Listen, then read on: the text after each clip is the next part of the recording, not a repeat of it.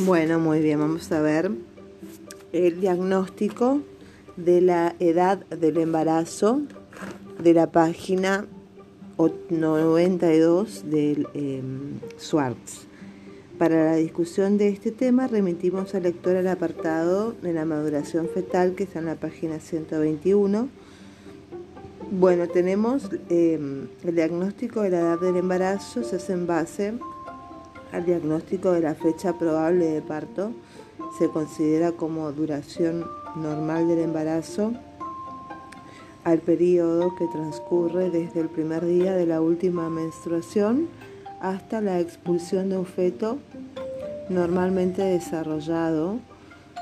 Es clásico considerar este periodo en promedio de 80 días después del primer día de la última menstruación, o sea, 40 semanas completas.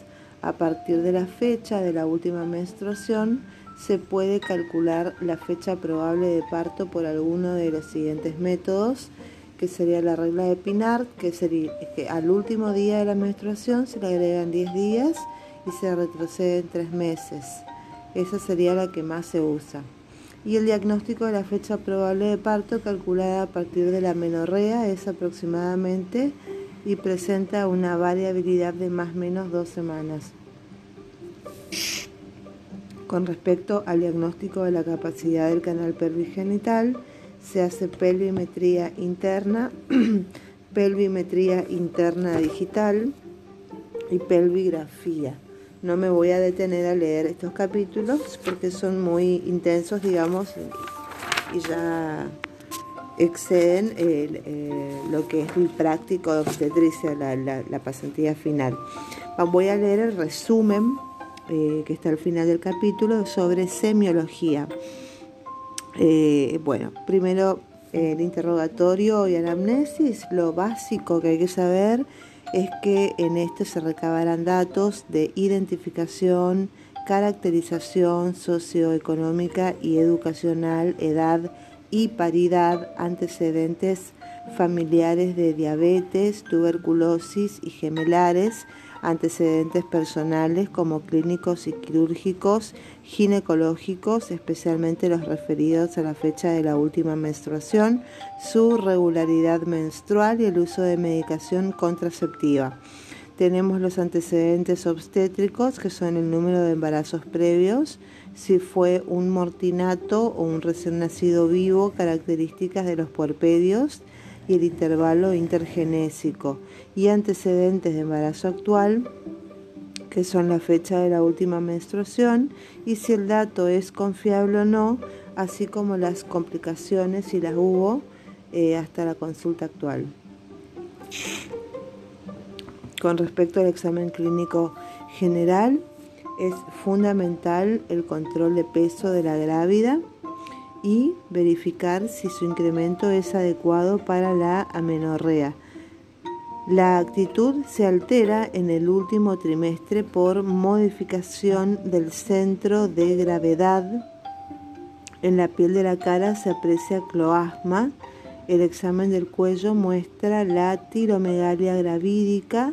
Las mamas presentarán eh, hipertrofia, pigmentaciones, edema areolar, tubérculos de Montgomery, red venosa, caracteres de los pezones y calostro. En la inspección del abdomen permite apreciar en la piel grietas, eh, la red venosa y la línea parda. En los genitales se puede observar la mayor pigmentación, eh, que serían varices, color violáceo de la mucosa y leucorrea y en los miembros inferiores se suele observar edemas y varices. Con respecto al diagnóstico del embarazo, en la primera mitad solo hay síntomas maternos ya generales, que son los signos de presunción de valor relativo, y locales, que son signos genitales de probabilidad. En estos últimos, la clave del diagnóstico está en los cambios de volumen, forma y consistencia del cuerpo uterino. En el cambio de volumen, el aumento de volumen debe estar en relación con la amenorrea. Al final de la cuarta semana, el útero tiene el tamaño de una naranja. A la octava semana, el de un pomelo y al final de la decimotercera semana el de una cabeza de recién nacido. Bueno, y el cambio de forma también, el útero vacío, que en el útero de una mujer que no está embarazada es triangular y aplastado. Dice, y en el embarazo se torna piriforme, luego globuloso y a las 18 semanas se comprueba por el tacto el signo de noble budding. Eh, después también el cambio de consistencia del útero porque está reblandecido y este proceso comienza por el istmo. Eh, a partir de la semana 12 a 13 se debe medir la altura uterina con cinta métrica flexible e inextensible y compararla con la curva en patrón normal. se puede tener una idea grosera de la altura relacionando el fondo uterino con diversos eh, reparos anatómicos y los métodos auxiliares actualmente se utilizan las pruebas inmunológicas y por radioinmunoensayo y la ecografía. En la segunda mitad del embarazo, eh, bueno, el diagnóstico de embarazo en la segunda mitad del embarazo, bueno, en esta época recién aparecen los signos de procedencia fetal, llamamos de certeza, que son uno, la apreciación de los movimientos activos fetales, 2. La apreciación del peloteo y presencia de partes fetales, la maniobra de Leopold. 3. La auscultación de los latidos fetales. Y 4. La visualización de estructuras fetales mediante la ecografía. La palpación permite desde las 27 semanas diferenciar entre sí las partes fetales. La cabeza es redondeada, regular, dura eh, pelotea y está separada del tronco por el surco del cuello. La nalga es más grande, es menos regular, más reductible. El dorso es una superficie plana o ligeramente convexa, lisa y resistente. Para diagnosticar la situación, presentación, posición, variedad, grado de flexión y de descenso, se utilizan las cuatro maniobras de Leopold con la primera se trata de abarcar el fondo del útero con los bordes cubitales de ambas manos que buscan identificar el polo superior. Con la segunda se averigua la posición tocando las partes laterales del útero, encontrando eh, de un lado una superficie plana o convexa, lisa, encontrando de un lado, bueno, esa parte donde que sería el dorso y del otro las partes desiguales y movibles. Eh, que serían los miembros. Con la tercera maniobra, que es la maniobra unimanual, se abarca el polo inferior entre el pulgar por una parte y el índice y el medio por la otra.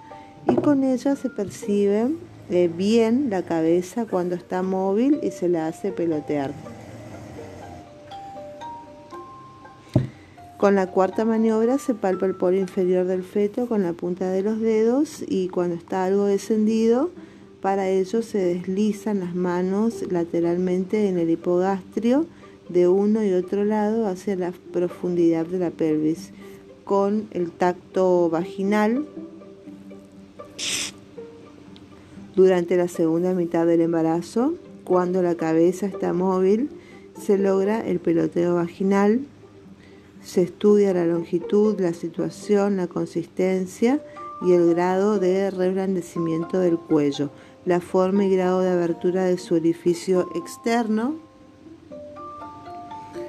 y pues que sería un cuello largo, cónico y con orificio externo circular y cerrado en la nulípara, corto, cilíndrico, con orificio externo transversal y dehiscente en la multípara. Y la auscultación em, se emplea la auscultación mediata utilizando el estetoscopio obstétrico y se debe auscultar em, en los intervalos contráctiles tomando al mismo tiempo el pulso de la madre y es posible auscultar en el abdomen de la grávida los ruidos cardíacos, soplos y ruidos de origen fetal y materno. Muy bien, eso es todo con respecto a eh, semiología. Gracias. Nos vemos en, la próxima, en el próximo episodio. Chao, chao, bendiciones.